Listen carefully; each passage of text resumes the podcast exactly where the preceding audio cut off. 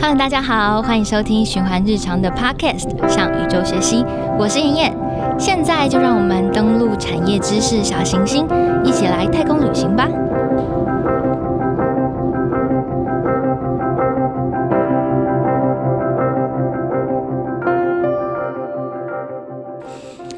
循环日常其实是实践 SDG 十二责任消费的电商平台。我们会到产线踏查选品之后，将商品的选呃制作过程传递给消费者知道。那其实我们在实践永续的过程当中，还遇到很多很有趣的伙伴，所以才促成了这次的合作。那我们这一次循环日常跟台南企业文化艺术基金会新城市展演空间携手合作，那将紧扣着。给十岁，也给十年后的自己这个主轴，那展开一系列的联合国发展目标 SDGs 的相关节目。我们今天很荣幸，就是在第一集可以邀请到两位很重量级的，就是受访者。那我们有两位受访者，那我分别来介绍。那我们第一位受访者是我们台南企业文化艺术基金会叶崇立执行长，执行长好，各位听众啊，午安。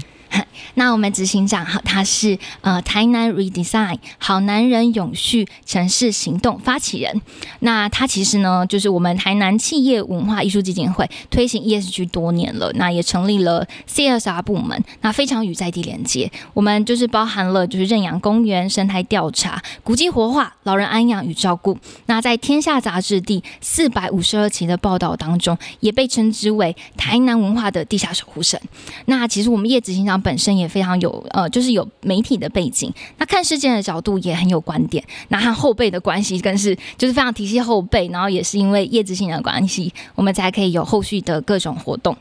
那另外，我们第二位是我们的 Five Percent Design Action 社会设计平台的执行长 Kevin 杨政府先生。Hello，大家好，我是 Kevin。Kevin 是我们二零一六年经典社会设计奖的，就是得奖者。那有一个很重要的专案是午后的奶茶，那这个名字听起来很可爱，它其实是一个将乳癌筛检跟下午茶做结合的一个社会设计的专案。那另外呢，我们这个 Five Percent Design Action 最主要的核心思想是用五趴的时间和力量。就可以改变社会。那我们的呃杨执行长，其实他也是呃 B 型企业之一，嗯，也是有媒体人的背景。那从过去就刚开始学音乐，到后来转商学，最后带到设计，是一个很多重的跨领域的一个执行者。好，那我们今天就是非常荣幸邀请到两位就是受访者。那我们要针对就是小男人这个事迹，然后来聊聊。那我们其实这个小男人市集，刚刚一直在讲小男人，小男人，小男人到底是什么？小男人其实是小小的在台南的人，那就是我们大概是十岁左右的小朋友。我们即将在十月二十九号跟三十日有一个小男人市集的活动。那这个活动是从二十五位专业职人带领三四年级的小朋友去发掘问题，然后再以设计思考的模式去解决问题。那最终我们会以假日市集的形式去做成果发表。那三四年级的小朋友，其实目前大概就是十岁左右。那其实现在发生的事件啊，其实如果没有马上的成果，却很有可能在往后就影响了小朋友们的未来。那我相信执行长们一定也都知道，因为我们就是有了那么多的人生历练嘛。所以接下来想要请就是呃叶执行长这些来分享，说在您小时候，大概在十岁左右的时候，生命中曾经出现的一个事件，然后那个事件后来影响了现在的您。好，那我想我十岁哈，呃，我想那个时候跟现在这个时代啊是很不一样的，因为我是一九六三年出生的，实行长不避讳自己的年纪，对，所以我小时候经历过的场景，还有呃，我们会发生的一些有趣的事，是。呃，因为那时候娱乐比较少，嗯。所以，我们经常会有一些呃共同的聚集，比方说，我跟西罗店每年暑假，他会固定放将近半个月的两部电影。那包含，因为我妈妈是安平人，嗯，所以我从小很多地方都在安平，呃，妙寿宫前，在那边玩。那那个时候，在安平港那边都有很多的船。我们也经常会从 A 船跳到 B 船，对我十岁很深的回忆是，有一次到我舅舅家吃饭，那那一次呢，我们全家从安平慢慢的走回我们的老家，沿路就爸爸牵着我，那是我仅存的一次回忆。因为我小时候，我们那个时代，因为台湾那时候经济刚起飞，那爸爸妈妈对于孩子陪伴这点，他们是比较不知道怎么做。包含我唯一的一次全家旅行，就只有去虎头皮。所以那一次，呃，全家在一起，然后我爸爸牵着我，然后因为从安平走回来，差不多走了四十几分钟，会走到包含这个运河的盲段，嗯，啊，也看到合作大楼啊，合作大楼也是我印象非常深的，因为我那时候是最高的建筑，里面呃楼下有王子戏院，那我国中同学啊，那个吴宗宪，吴宗同学是你国中同学，他妈妈在楼下卖甘蔗汁，嗯，那上面有那个弹子房，所就是以打那个撞球的那个，所以我之前呢也很常在这个呃安平一路到盲段里面的合作大楼，所以这条水域啊，其实我从小对于当地的一些记忆我特别深刻，嗯而包含未来城市整个建筑物的改变，就会有特别想要去保留这样的一些记忆。哦所以到后面延平街被拆，我也花了一年，想要去把我小时候很觉得很珍贵的这种记忆，把它保留住。所以在那个过程里面，我会发现，呃，尤其我暑假都会去西罗店，然后西罗店那一边呢，都有很多嘎西说的，嘎西苏拉是什么？就咬蟋蟀，哦哦哦哦对，，OK，然后还有那个画糖的，他他们很厉害哦，他们就是我印象中哈、他那边有卖玉米嗯跟那个画糖葫芦的。那其中呢，他为了鼓励我们小朋友，所以会用针去把那个疤要把它踏下来，中间如果断掉就没了。如果完整踏出一个疤，送你一个很大的糖饼。然后有一次我买了一只蟋蟀去跟它咬，就一下子就被咬受伤了。我印象很深了，我带回家用门苏蛋给狗，面苏利达姆像 那时候觉得好像那个面素利达姆好像什么神药，什么伤口都可以用嗯。然后在西罗殿，因为他是拜广泽尊王，还有十三太保，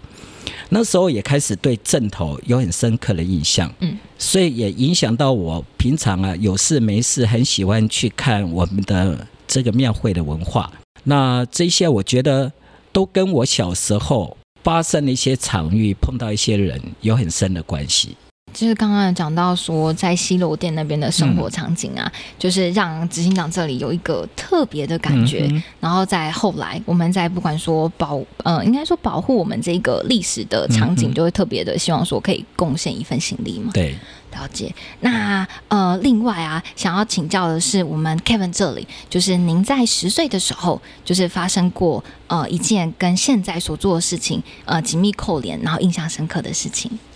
十岁的自己，就像刚刚你所介绍的，实际上我最早是念音乐的，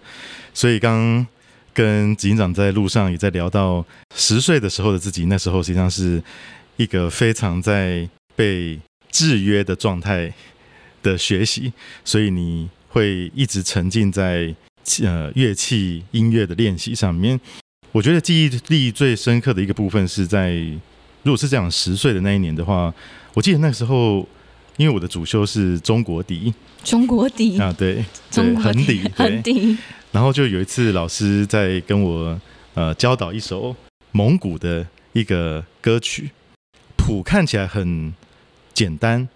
但我记得他一直告诉我说，Kevin 啊，你就想象你今天吹这个笛子的笛声是在跟五公里外的那个蒙古包的人在讲话，嗯。所以那一刻，实际上某种程度，在我学习音乐的历程里面，有一个非常棒的一个养分跟浇灌，是老师用非常多的这种想象、比喻，跟去触发你对于很多一件事情的情感的那种刻画的那种训练，我觉得是非常深刻的。嗯但这件事情在当时候十岁，在迈向另外一个阶段的时候，同一个老师在我那个时候要准备考大学的时候，他就跟我讲说：“哎、k e v i n 啊，当然我们还没有聊到聊回当时候蒙古的那首歌曲。他那时候问我说：‘哎、你确定你还要继续念音乐吗？’嗯然后他问我说：‘你虽然可以想象到那个三公里或五公里外的蒙古包，但我要跟你讲一个很现实的事情，是他在音乐界里面三四十年，但他看到这个业界里面并没有太大的变化。他说：‘诶，你要不要想想看，会不会这个业界里面的人太太多会音乐的了？’嗯我就说：‘老师，你今天讲这个部分不是……’ 我开玩笑说，不是讲废话吗？因为在音乐界里面，不就是一群会音乐的人在一起吗？对，但那时候，其实老师是要告诉我一件事情是：你现在有这样子的一个很感性或很人文体验的装备，你要不要去多念一些在这一群或这个圈圈里面的人不太会的，或者不太愿意或不太有兴趣去学习的领域？所以那个时候他才鼓励我，你就不要继续念音乐，你可以当成是一个兴趣，或者是未来一个置业。这就是触发我后来转商学、转行销、转财务，然后最后念设计。实际上后来发现，最终再回到人文这件事情的时候，的确我很感谢那个时候老师给十年，就那时候十岁的我的那个时候的一个想象，以及当我今天在跨入人生的另外阶段的时候，他告诉我另外一个面向。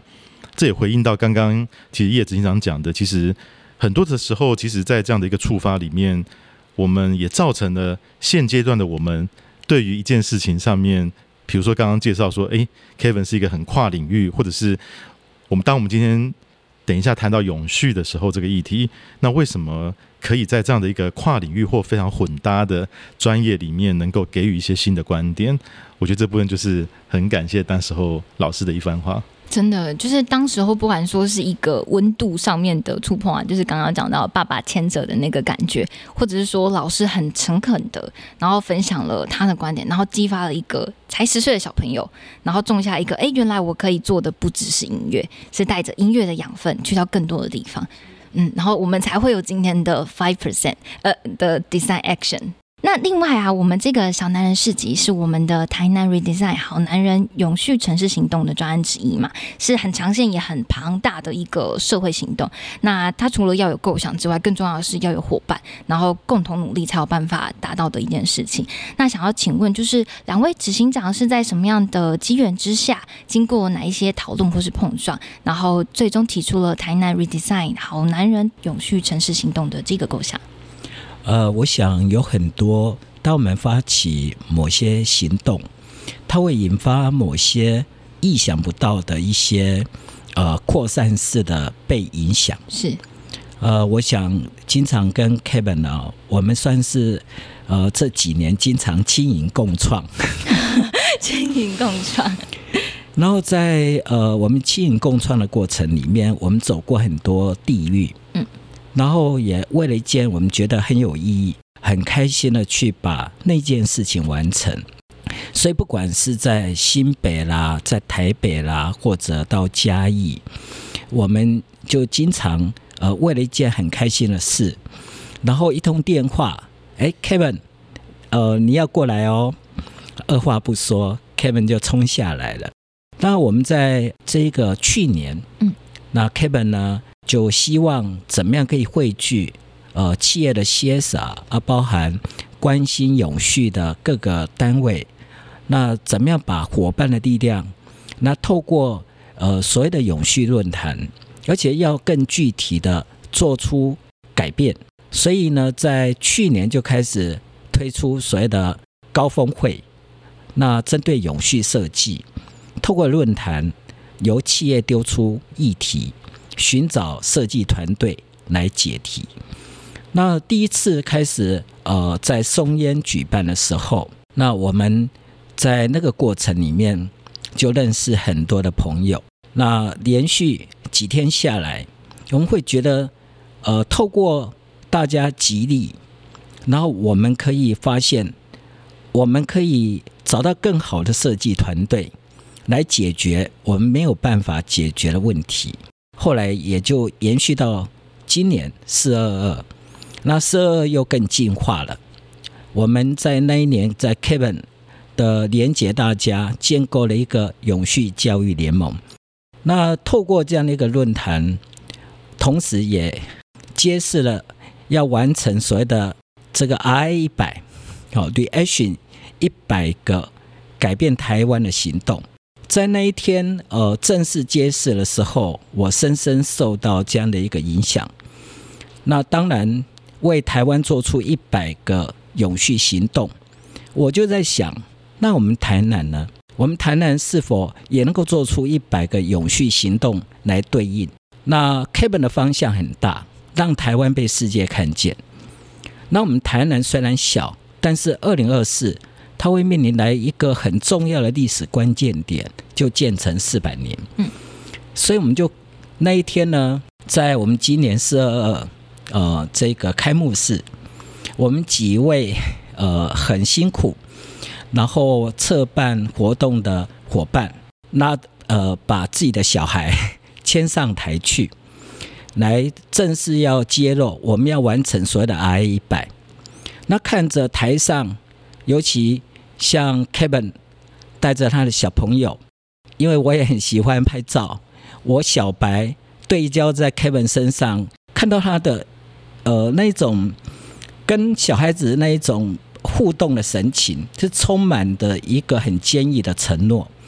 所以我被那样的一个画面深深感动，所以我心中就按就在想，那我们也来一个台南 Reaction 一百。那于是呢，就开始启动了。我们怎么样连接更多的伙伴，延续这个我们 Five Percent 在连接社会创新，去建构一个我们地域性的平台。所以就跟 Kevin 邀请，Kevin 你要拔刀相助，我们开始要把这样的一个计划给推展下来。了解。那刚刚有讲到说，其实呃是先在那个四二二的世界地球日有了一个像是共识嘛，对，或是交流。那是什么？哎，呃，那个时候有成立了永续教育联盟。那当初是在什么样子的构想之下决定说，哎，其实应该要推行永续啊，要成立就是教育联盟，可能是就是首先做的事情。呃，其实非常谢谢刚刚呃叶子警长讲，其实。呃，他讲我都很感动，但我觉得呃，听众朋友你会觉得说，其实为什么这群人会聚在一起？是那特别针对这个时代所需要的永续或永续的目标来努力。那一开始的确是因为从产业，我们看到产业是在两年到三年之后。开始，欧盟开始呃非常关心这种边境碳税，对于很多对环境的影响上面有很多外部成本的部分会面面临，你必须要很真切的面对它。所以那时候跟警长在思考一个把大家聚在一起的高峰会的时候，实际上就是希望大家聚在一起，不仅是取暖，还想要能够去出题。很多时候，大家能够形成伙伴关系，跟能够一起呃形成行动的共识，乃在于我知道你的需求，你也知道我的需求，而且那个需求是你急切的想要让更多人知道，因为你知道那件事情你自己做，你可能做不来、做不快，或不见得很成功。所以呢，我觉得在。这两年有一个很好的 try run，就是每一年的世界地球日，我们都来做这件事情，而且呃各界的包含总统或很多的领导人都齐聚一堂。那回到台南是这样的一个梦想，是在于我自己本身也是算一半的台南人，所以当今天能够有机会为自己的家乡做努力的时候，我觉得那是非常。非常很想去追求跟抓住这个机会。第二个部分是为什么要成立永续教育联盟的这件事情，是我们后来发现，其实讲再多，其实都不脱离永续在教育上面的推动。而且教育里面呢，其实所有人都需要再次的被教育。在教育里面，所有人都需要再次的被教育，这是什么意思？意思就是学永续这件事情，大概不太可能是你今天在学校毕业之后。然后你就学完了，嗯，而是这个环境一直在改变，甚至是我们过去并没有这样的观念，我们并不会觉得今天多用一个塑胶袋，或是今天我们多用一个免洗餐具会怎么样。那在现阶段是不一样的，嗯，所以我觉得这个部分里面是现在全民的再教育的一环。但更重要或更真切的是，因为我自己是三个孩子的爸爸，所以当刚刚执行长讲说，当我们今天办很多的活动的时候，为什么也急切的把孩子带着？我觉得的确这是一种承诺，而且我觉得要让孩子们知道，我们大人们所做的任何这一切，都是希望下一代他们所想要过的好生活，不会因为我们这一代所做的很多坏事，而他们就没有相关的权利，而且他们也在。看着我们做，而且我们希望他们能够接棒的做得更好。所以这次在小男人市集的这个部分里面，我觉得他有一个很大的观点，就是在于我们怎么样能够把这些的学习跟养分都能够浇灌在我们的下一代的身上。那这个下一代的身上，他所吸收跟反刍之后，他真的有机会在舞台上面能够讲出他的观点。我觉得这部分就是我们想要带来的改变，嗯，所以这部分里面，我觉得它是非常深刻的，比一家公司或一个成年人的改变更觉得有希望，因为他们比我们在更年轻，所以当我们这一代人在结构性上无法突破的部分，我们期待下一代人他们能够找到更棒的解放。所以我觉得永续这件事情，就算是做到二零二四、二零二五。even 是二零五零年还是做不完，不会有真正解决永续的这件事情，因为我们的欲望一直无穷，资源一直有限的状况之下，到底怎么永续，怎么循环？我觉得我们必须要一直传承经验以及行动的精神给我们的下一代。呃，我这边听到的很重要的关键字就是承诺，比较像是我们以小男人事迹，或者说呃以呃作为一个人父，或是说呃长辈，然后带领着我们现在大概就是十岁左右的小朋友，然后以身作则，然后承诺他们说，为了可能我将来更好的将来，我们可以做出什么样子的改变，然后还有不断的就是学习。那那不过在这个呃台南 redesign 好男人永续城市行动这个里面呢，在筹备过程当中，我们有遇到哪一些困难跟挑战吗？呃，在整个计划里面呢，我觉得我们基金会呃长期因为都在扮演一个沟通平台的角色，也就是说，我们平常已经很经常训练我们自己，怎么样放空自己，才能够把别人装进来。其实我们在看见别人这件事情上面，我们已经累积了很多年的这样的积累。那我也觉得，在永续教育这一块，怎么样开始发展出一种针对参与的学校，包含参与的职人，包含参与的家长们，我们试图怎么样去跳脱一种目前在呃既定的体制下，让职人。可以协助学校，然后让孩子类似德国的这样的一个教育，那让他深深的体会永续是一种态度，它不光是一个技能。当然，就产业发展来讲，永续人才现在迫在眉睫，而且呃，这样的人才已经是国安问题了。以我们企业来讲，是呃有关于这个碳权时代冲击。这一波呃碳综合海啸，我们是第一排。对于中小型的企业来讲，可能感受还没那么深。但我们在思考这一块，我是以一个曾经做为人父，当然我们也看到教育现场里面，我们怎么样真正给予我们未来一个永续环境的下一代。那经历过很多我们以前也办过的活动等等，我们还是会选择回归到最重要的就教育这一块。那我们基金会有一个 KPI，我们觉得有很多事情，当我们觉得很开心，然后可以找到一群人，他可以留给一百年后还能够被看见的价值，这些价值会远比我们可能别的组织可能会很在意，呃，很数量啦。然后分量啦，其实我比较在意我们基金会产生的 KPI 的重量。重量对，时间是有重量的。嗯，可能也因为我年纪慢慢大了，那就会觉得真心比一切都重要。所以我们在跟很多我们的职人沟通的时候，他们很快感受到我们是想玩真的。那所以我也看到呃，这些职人，当我们希望他们愿意为台南二零二四一起来做一个永续行动，那种对台南的热爱，直接我们发现我们频率是对的，而且对城市的疼爱是共同的，所以大家就很义无反顾，好吧？那我们就一起来玩吧。所以我觉得我们连接这一群职人，让我看到我们台南民间活力的这种旺盛，而且呃，在几乎没有什么好处，又必须要放下原来他们排练的时间，然后陪着小朋友，让他真实的经历过他们为什么在农业、在食物，为什么要很重视在环境友善。那如何善待鸡？如何不抽地下水来做养殖？在前天，呃，陪着我们，呃，这个两个小朋友去股份鱼乡。那他们早上三点，然后就下，呃，下去渔温，然后开始跟着呃职人怎么样拉网，然后那个丝木鱼一只一只插在那网子上，他们一只一只把它拔起来，然后。包含去鳞片到完整的杀一条鱼，然后那个过程里面，他就很了解，原来丝木鱼没有任何浪费的任何一部分，然后在经历过一直到最后，他们完成了真空包装，然后他很清楚，余温之于他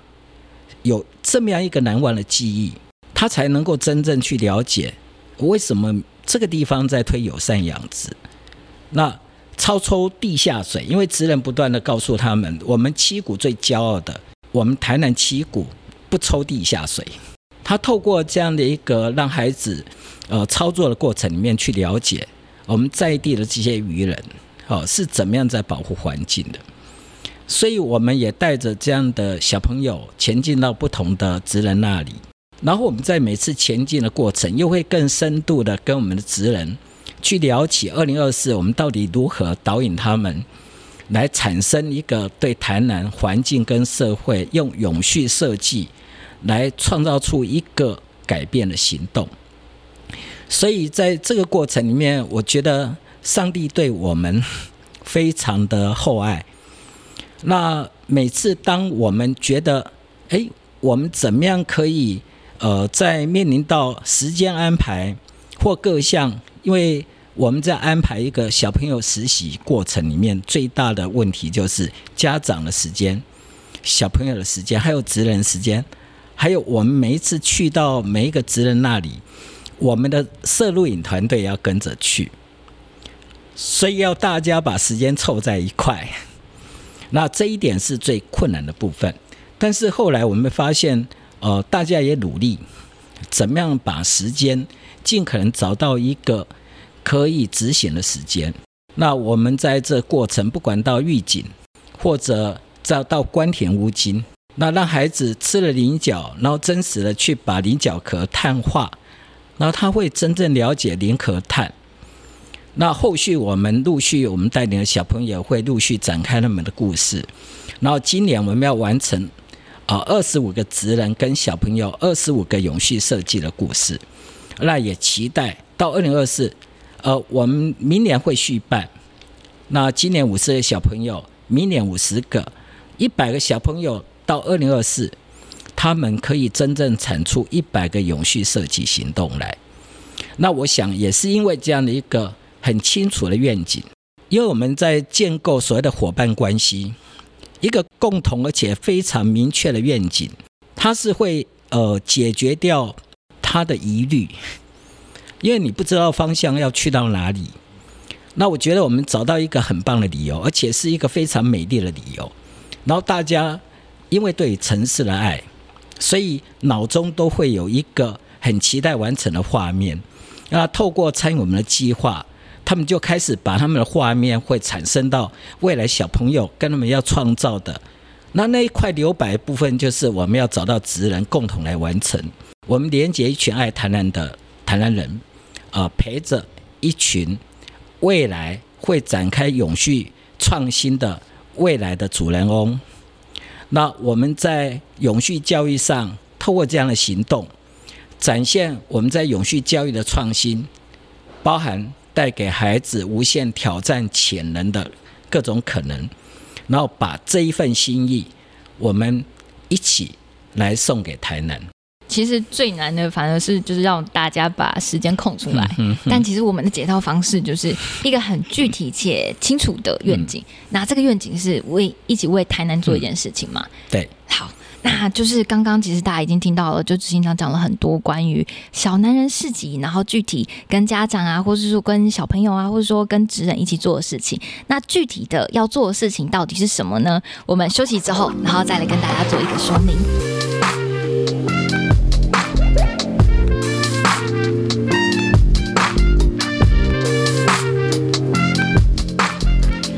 日常是一个实践 SDG 十二责任消费与生产的电商平台。我们严格选品，亲自探访产线，为你第一线把关永续日用品，让环保永续轻轻松松变成你的日常生活。我们也透过深度文字报道、Podcast 专访。分享严谨的永续相关讯息，现在就让我们一起展开永续行动，支持责任消费。拿起你的手机，搜寻“循环日常 CWDP”，选择你的永续日用品吧。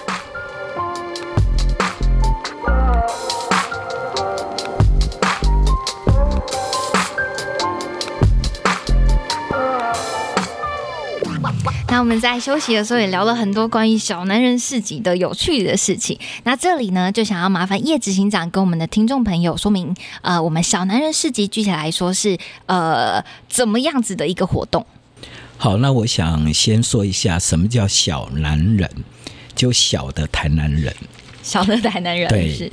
那我们呃这个想法就很简单，我们要找二十五位好的台南人，我们叫做好男人。然后带领五十位小的台南人，所以好男人带着小男人开始学永续、做永续，然后真实的可以带着孩子为台南做出永续设计真实的行动。那我们希望从今年开始衔接到明年，今年有五十位小男人，明年五十位小男人，在五十位。好男人的陪伴下，到二零二四完成一百个永续设计行动。那这样的一个过程就很典型，所谓的培育，好陪伴教育，它是一个我们这一次活动里面，我们希望来参与的这些三年级到四年级，我们这些家长愿意在这个过程里面一度到二零二四，为了台南陪伴孩子，做出真实的改变。那在这样的过程里面，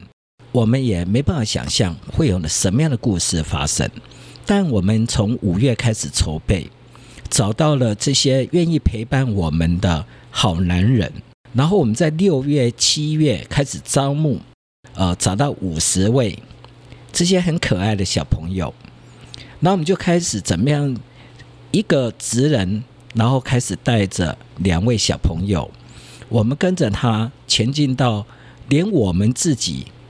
从来都没有去接触过，我们自己也充满了惊奇。在我们在看待这故事发生的过程，所以我们相信每一段职人带着孩子学习的过程，都会是一个很棒永续的故事。那我们也会特别去留下这些珍贵的记录，成为我们二零二四。我们要展现永续教育很重要的一个题材。那这个过程里面，我也看到小朋友超乎我想象的厉害。像我们去呃横村，我们在这一次好男人只有两位不是在地的台南人，但他们都很爱台南。像横村的红气球书，它是台湾最南端的独立书店，一家半岛半岛的书店。当然，他们用意书店是他们呃去诠释，去对于地方提出观点，透过策展其中的一种展示的方式。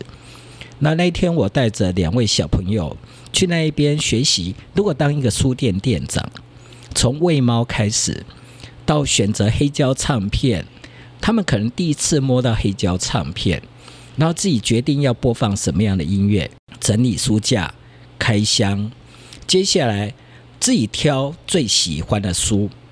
然后怎么样盲装，就是说为这本书写下引导的字句，然后把它包装起来，可能来买书的人不知道里面是包什么，完全透过你引导的字句来引导他。那其中一个很小的小朋友，因为书店里面有很多是呃绘本，但他却选择了一本。我想象不到这么小的小朋友会选这样的书，比雾还深的地方。哦，哎，这么小的小朋友选了这个书，这是我很难想象的。像我们呃前几天呃带着小朋友去股份鱼乡，那我也是第一次跟着孩子下鱼温，那我也知道，哎，我以为那个网子一网上来。那个鱼就是在网子整个捞上来，不知道它是一只一只插到网子上面，还有一只一只的拔起来。那原来那个刮鱼鳞会喷的小朋友头发上面都是鱼鳞，然后包含要怎么样把头取下来，那解剖要怎么样正确的画出一个 一个圆弧状的鱼肚，因为鱼肚是丝木鱼最精华的部分，完整的取下鱼肚，那一尾鱼的成本就回来了。然后到整个完整的去呃取各个部位，小朋友哎竟然一教就会，旁边外科医生的爸爸 就会感觉到哦，我女儿以后学艺应该是可以，鲨鱼不手软。开始，其实，在那个过程里面，其实也很很好让孩子去探索他未来适合读什么，撇开永续不谈。那在那个过程里面，我会觉得我们促成了爸爸妈妈跟孩子在他学习教育里面，爸爸妈妈就在身边陪着他们，也看到孩子强大生命的力量。他可能平常在他熟悉的家庭里面，他看不到他自己孩子那么强大，或者哎，小朋友进来超乎他，突然会觉得他可能会畏惧。或者很怕挑战，但是当他看到孩子很努力的克服他的恐惧，啊，到最后他们还是专注的把它完成。我们也让家长更看到孩子真正的潜能在哪里，也让家长更了解，原来孩子没有我们想象的那么脆弱，需要我们一直在帮他做决定。所以在这样的一个学习过程里面，我们发现他。呃，除了我们定焦的 SDGs 里面，那我会觉得我们会透过这样的一个连接，很多特别对于孩子有期待，也希望培养出未来有竞争力下一代。这些家长们慢慢可以看到孩子正在改变，甚至也在他的引导跟陪伴下，他可以看到未来一个更。适合他，包含他想要追求的那个梦想的蓝图在哪里？没有经过这样的一个探索，可能未来他在呃读书选择科系，呃，谁说一定要在大学才能够展开实习？我们就应该让他小朋友这么小的时候，就让他开始展开梦想的追寻。那这个也是我们在设计这样的一个活动里面，我们会觉得跟着爸爸妈妈。然后让职人，然后带着小朋友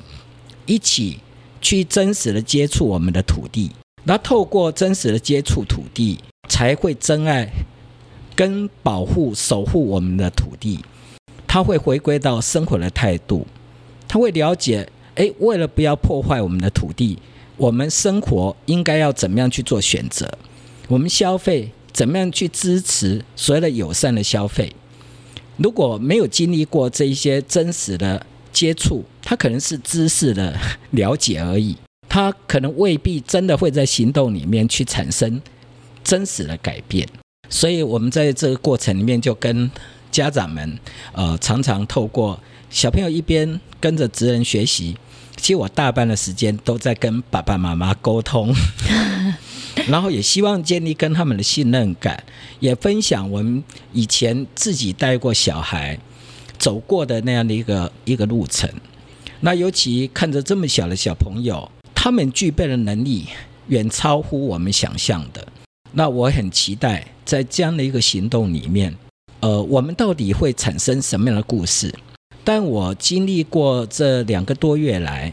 呃，开始展开了实习，包含我们今天工作坊，我越来越相信，我们台南真的是好样的。对，那我们想要让台南二零二四有一百个好故事，我们是有信心的。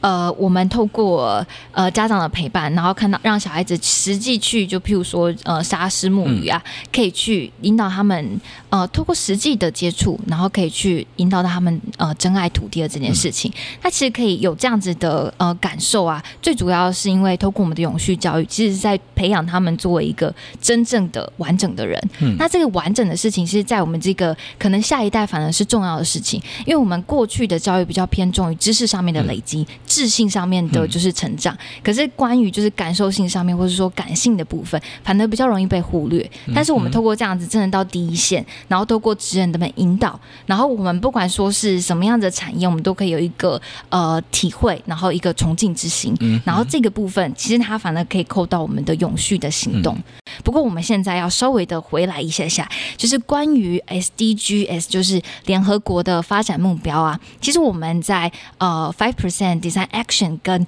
呃台南人呃台南企业的这个活动里面，有一个很重要的目标，就是符合了我们 SDG 十七伙伴关系。那这个伙伙伴关系这个指标里面呢，想要请教，就分别请教两位执行长，这一个指标为什么重要？它重要的原因是什么？好，嗯，如果大家对于联合国的 SDGs 的目标，看到从第一项到第十六项，实际上都是在对标，在这个时代或者是下一个十年，整个地球会遇到的很多跟永续相关的议题。所以，其实我们常在讲永续，不只是减碳，永续不是只是呃做环保，其实永续的面向是很多元的。那第十七项伙伴关系最重要的部分是。这件事情在所有的研究跟所有的探讨里面，都相信今天要去让前十六项的目标能够做得更快、更有影响力或更有机会成功，基本上你必须要能够去，要能够从自己的同温层或比较呃舒服圈里面、舒适圈里面，要走出一个新的道路，去找到志同道合的这些跨领域的伙伴，一起来 take action。我觉得刚刚回到刚。呃，执行长讲的就是在我们现在在做的小男人市集这个部分里面，就是多个伙伴关系所形成的最佳的诠释。所以在这个部分里面，其实最早我记得我之前跟叶执行长在分享的时候，实际上是因为我们自己的一个合作伙伴是名古屋的设计中心。那那个时候我们在日本看到日本的孩子在看待城市的发展的时候，他们居然有机会用小朋友的观点。然后作为都市建设跟都市规划的一个起始的设计者，从那一个很棒的这样子的一个城市的未来的愿景，透过小朋友去做诠释的这件事情，才有了刚刚执行长所讲的，我们开始梦想这件事情怎么带回来台湾到台南。所以那个时候我们一直蜕变，让这个小男人市集从之前我们在宜兰的经验，甚至到台南，都是。一棒接一棒，所以我觉得以伙伴关系这么重要的原因是，第一件事情是，当你有好的伙伴的时候，基本上很多的行动不会从零开始。第二件事情是，当我们今天不是从零开始，但又要从一个从零到一的这样的一个新的突破点的时候，最棒的概念是我们不要自己摸石头过河，而是有一群人一起摸石头过河。所以当今天有人滑倒了，有人不小心落空了，但大家会一起扶持，有机会更能够有机会成功。而且，老实说，我们跟执行长有一个想法，就是在社会创新的过程，特别是回应永续这件事情的历程里面，老实说，并没有失败这个字，我们只有成功了多少 percentage。所以，我们每一次的。行动都在从零开始到百分之十七、二十五、四十三，但我们下一次就是从这样子的一个堆叠跟基础里面再往前走，这就是伙伴关系的可贵之处。那第三个部分就是也想要勉励听众朋友，就是很多时候你今天想做一件事情，其实最最大的真正可能可以被叫做失败的部分，可能是当我们今天谈一件你很想做、很想去突破的一件事情的时候，结果讲了半天，我们讲完了，心中只剩下很多的悬念跟很多的担忧，但很多时间，当我们回首之后，我们连第一步都没有踏出去。这部分可能是现在这个时代上面最需要被定义或被重新定义的某种态度。所以，当我们今天在做这件事情的时候，也是想展现刚刚讲的，我们针对下一代的承诺，总是大人们要先能够做行动的表率。而且这部分里面并不是说而已，我们做，而且我们做，我们也相信，虽然不会一次到位，但我们相信，因为有伙伴关系，所以可以越做越好。这是伙伴关系的价值。我觉得这个伙伴关系真的阐述的非常好，哎，就是第一个是，其实很多的行动啊，我们就是因为有伙伴，所以才不会从零开始。我们都是大家一起，呃，摸着石头过河，而且这个意象非常漂亮，就是一个人过河，那可能摸着石头会跌倒，但是如果一群人，大家可以彼此扶持，然后找到不同的方向。然后最重要的是，这个伙伴关系啊，它其实是一个行动，然后它是一个承诺。那对于我们下一代，我们是一个比较好的表率。那那那关于呃叶执行长呢？您怎么看这个伙伴关系的重要性？呃，我想我们基金会在帮社会解决一些问题的时候，呃，其实我们呃设定了一个一个难题呢，它的呃难度是比较高的。以我们这么有限的资源，这么小的一个单位，要真实的去解决这种系统性的问题，我们是力量是很单薄的。我举例，比方说，我们二零零三年，我们开始认养，呃，去开始推动巴克里公园。那个时候，我也不知道怎么样去经营一个公园。那我很清楚，我们跟李仁慈里长当下当垃圾清除完之后，我们决定怪手挖出一条河道来，有水的地方就有生命之所在。于是呢，在水道两边开始有了生态出来。然后我们开始种蜜源植物，去丰富它的生态。慢慢的，不同的生态又会吸引不同的生物过来。在台湾栾树身上，我可以看到怎么样长出自己的基因。我在巴克里公园学到很多，在杨柳身上学到所谓的柔软胜刚强，在台湾栾树学到怎么样做自己。因为在巴克里公园，我看到台湾栾树。它长得没有旁边的高大的乔木那么高大，但它每年到了中秋，它开始开花结果，一年四季，它永远很认本分的，不学别的呃树种，就该开花的时候很本分的开花，结最好吃的果。所以我在巴克里公园看到最热闹的树，在台湾栾树身上有赤腰燕、红基园春象、黄斑春象，这么丰富的生态。我在树里面可以看到一个组织，当他开始很本分的认识自己，建构自己的文化基因，他很容易招蜂引蝶。所以我们在做合作伙伴关系里面，先认识自己是一件很重要的事情。然后我们很清楚知道环境跟组织哪些议题是需要我们去连接别人，一起来完成这样的一个问题里。那因为我们要解决是一个复杂性的问题，所以没办法一定要去连接更多的人，所以这里面有一个明确的愿景，它会变成是我们要去连接所谓的利害关系人。哦，那我们觉得怎么去找到对的人，然后调整你的频率，然后这个过程里面，我在我们很多很棒的合作伙伴。比方说，在 Kevin 身上，或者在台湾田野学学校小叶身上，情感设计，它是一个很重要的社会服务设计。所以我们在连接这一次跟我们合作的这些好男人，我们是透过怎么样让这些不熟识的好男人，他们都已经承诺要让我们完成这样的一个愿景，但怎么样透过我们要进行一场这个餐桌的设计。让这些职人快速的可以了解彼此，甚至还可以产生更多的合作可能。于是我们让他们分组，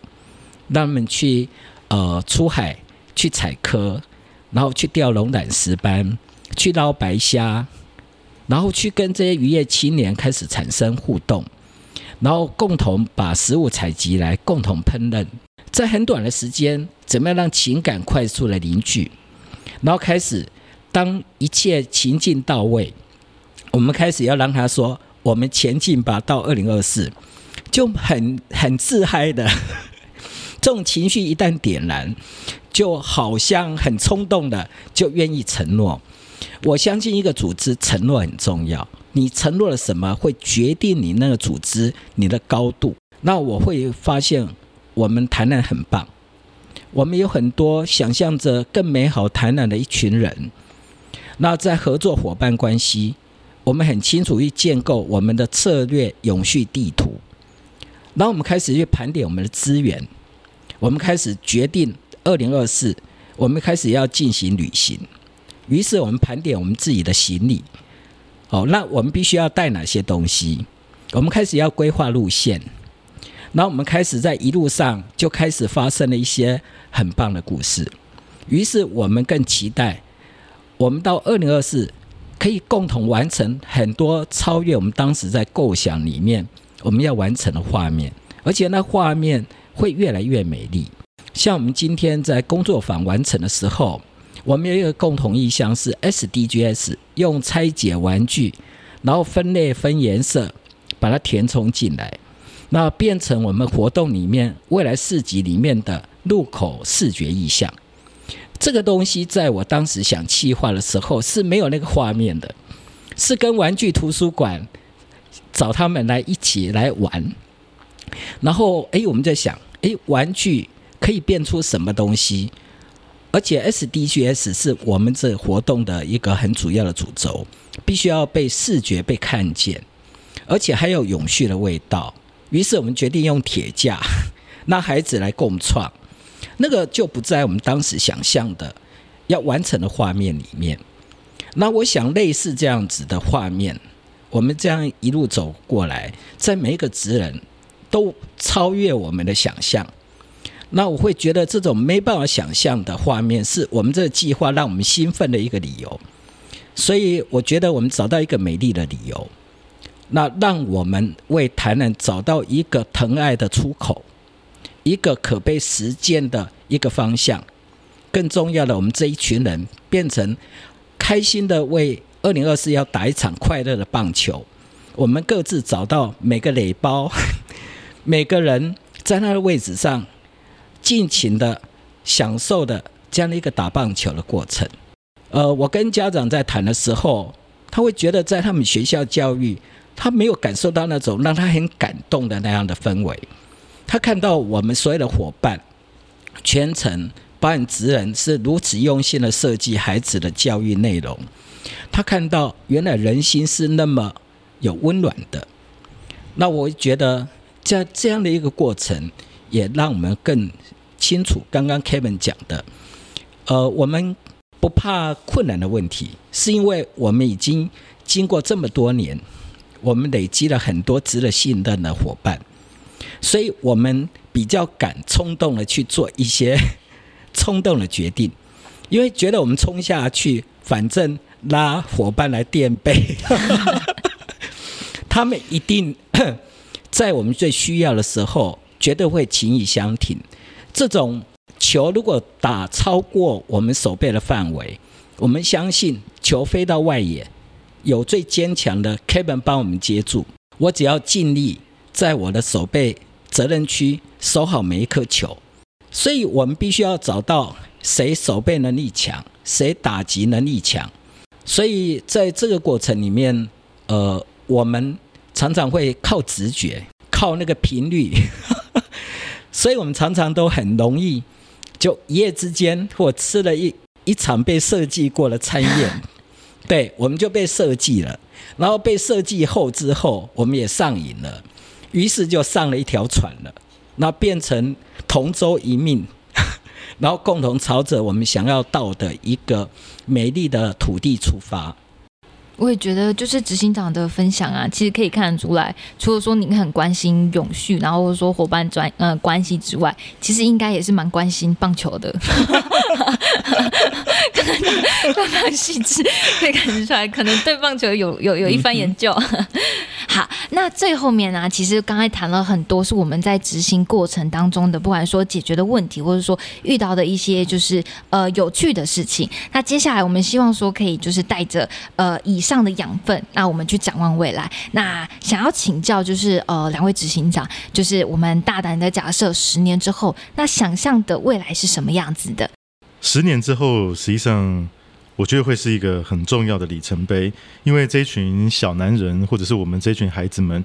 他会从现在的十岁，或者是我们今天在访谈里面讲到我们过去的。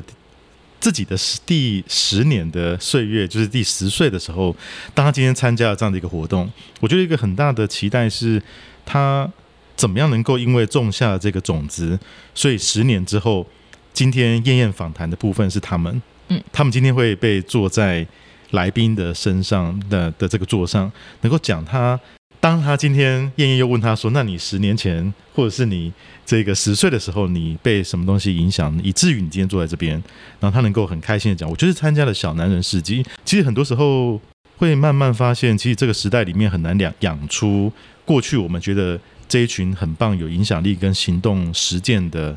人才。其实最大的挑战是因为越来越在这个时代里面，物质是不缺的。当你不缺的时候。你的学习跟你的状态上面，就是维持某一种样态，或者是刚刚执行长讲到说，这群孩子可能认为的虱目鱼是餐桌的那个鱼肚，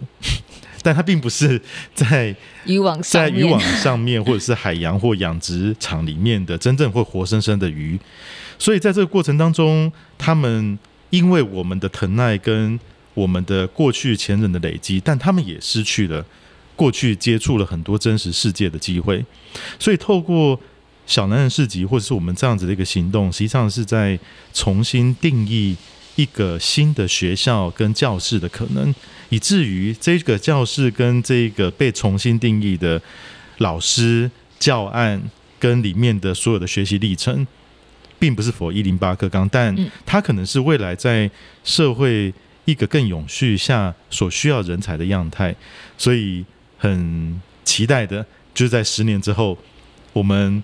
我跟执行长就去打棒球，然后呃，真的在访谈的现场的部分，实际上是这一群很棒的孩子们。那我觉得这部分里面是最大的期待啊。以上也很期待，就是未来会不会真的十年之后，我们真的可以请到小男人市集里面的小男人来跟我们分享他可能印象深刻。的十年前，或者说他十岁的时候发生的事情。那叶执行长呢？您大胆想想十年之后。因为我在我自己陪我自己孩子的过程里面，我经常会想到朱自清哈那个背影。我当了爸爸之后，就开始看着孩子的背影，我记忆很深哦。当孩子小学一年级要到国小报道的时候，那也是我唯一一次。带他到学校，然后到了校门口，我就让他自己一个人进学校了。然后看到一个蹦蹦跳跳的身影，慢慢的变小，最后消失在另外一头走廊。那后来，呃，在那个过程当下，我有一个很强的感触。我把我这最珍爱的孩子给了国家的教育。那若干年后，国家给我一个什么样的孩子？那是我很深的一个印象。后来，在我每一次孩子学习的过程，带他去这个大埔哦拜土地公，我也经常拿着他拿香的背影看。慢慢的，身影越来越大，我会觉得我们对自己孩子的期望，随着他的这个身高越来越高，然后他开始呃往他的梦想飞翔，然后最后。我会觉得，原来放手跟尊重是身为父母最重要学习的一课。那我这样子陪着孩子这样走过他学习的历程，那我也很希望透过我们这个计划，怎么样让更多的家长他开始有方法、有资源，陪着孩子去壮大他的梦想、壮阔的学习。所以我很期待若干年后，我们带领的小朋友，他不一定是在考试是很厉害的人，不一定要上顶大，但是他开始很懂得为自己生命而活，他开始长出一个很壮阔的他生命价值的寻找，而且发现简单生活，它会是一个带来生活很棒。很高品质的一种正确的态度，他会关心身边可能跟他工作生活无关，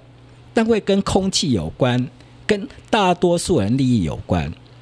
他会保护捍卫我们的国家，不要让任何威胁来侵害他。在投每一票的时候，懂得用永续来选择对的政治人物。他开始知道自己要什么，在这段过程里面。我们跟 Kevin 还有我们很多的伙伴，我们创造这样的环境，那让从土地开始认同自己台湾，那从保护台湾，从我们的环境开始，更重要的守护我们最亲爱的土地。确实，其实我们最希望的就是十年之后，看大家可不可以，譬如说用永续的这个思维来做选择。它这个选择大大小小，可能小至只是买一杯饮料，或者说大致去投一个票，非常期待那样子的未来。那我们刚刚其实有讲到了关于永续循环这件事情啊，呃，就执行长就叶执行长的角度来看，它可能是个系统性的问题，那它可能不能单打独斗。一个人跟一个企业的力量可能都是有限的，但是当我们是一群人凝聚在一起，那无限可能就即将发生。那我们今天非常开心，就是在我们给十岁也给十年后的自己的这个系列当中，第一站的知识小行星就来到了 SDG 十七伙伴关系。听到两位执行长从不同观点的分享，现在台南 Redesign 好男人永续城市行动已经密切在实行当中了。想要了解更多的朋友们，请记得关注循环日常的脸书、IG 官网以及 Podcast。循环日常 Podcast 向宇宙学习已在各大 Podcast 平台上架喽。每周欢迎上 Apple Podcast、Google Podcast、Spotify、KKBox 等平台收听。如果有任何想听的内容或回馈，欢迎加入循环日常的 IG 和我们分享。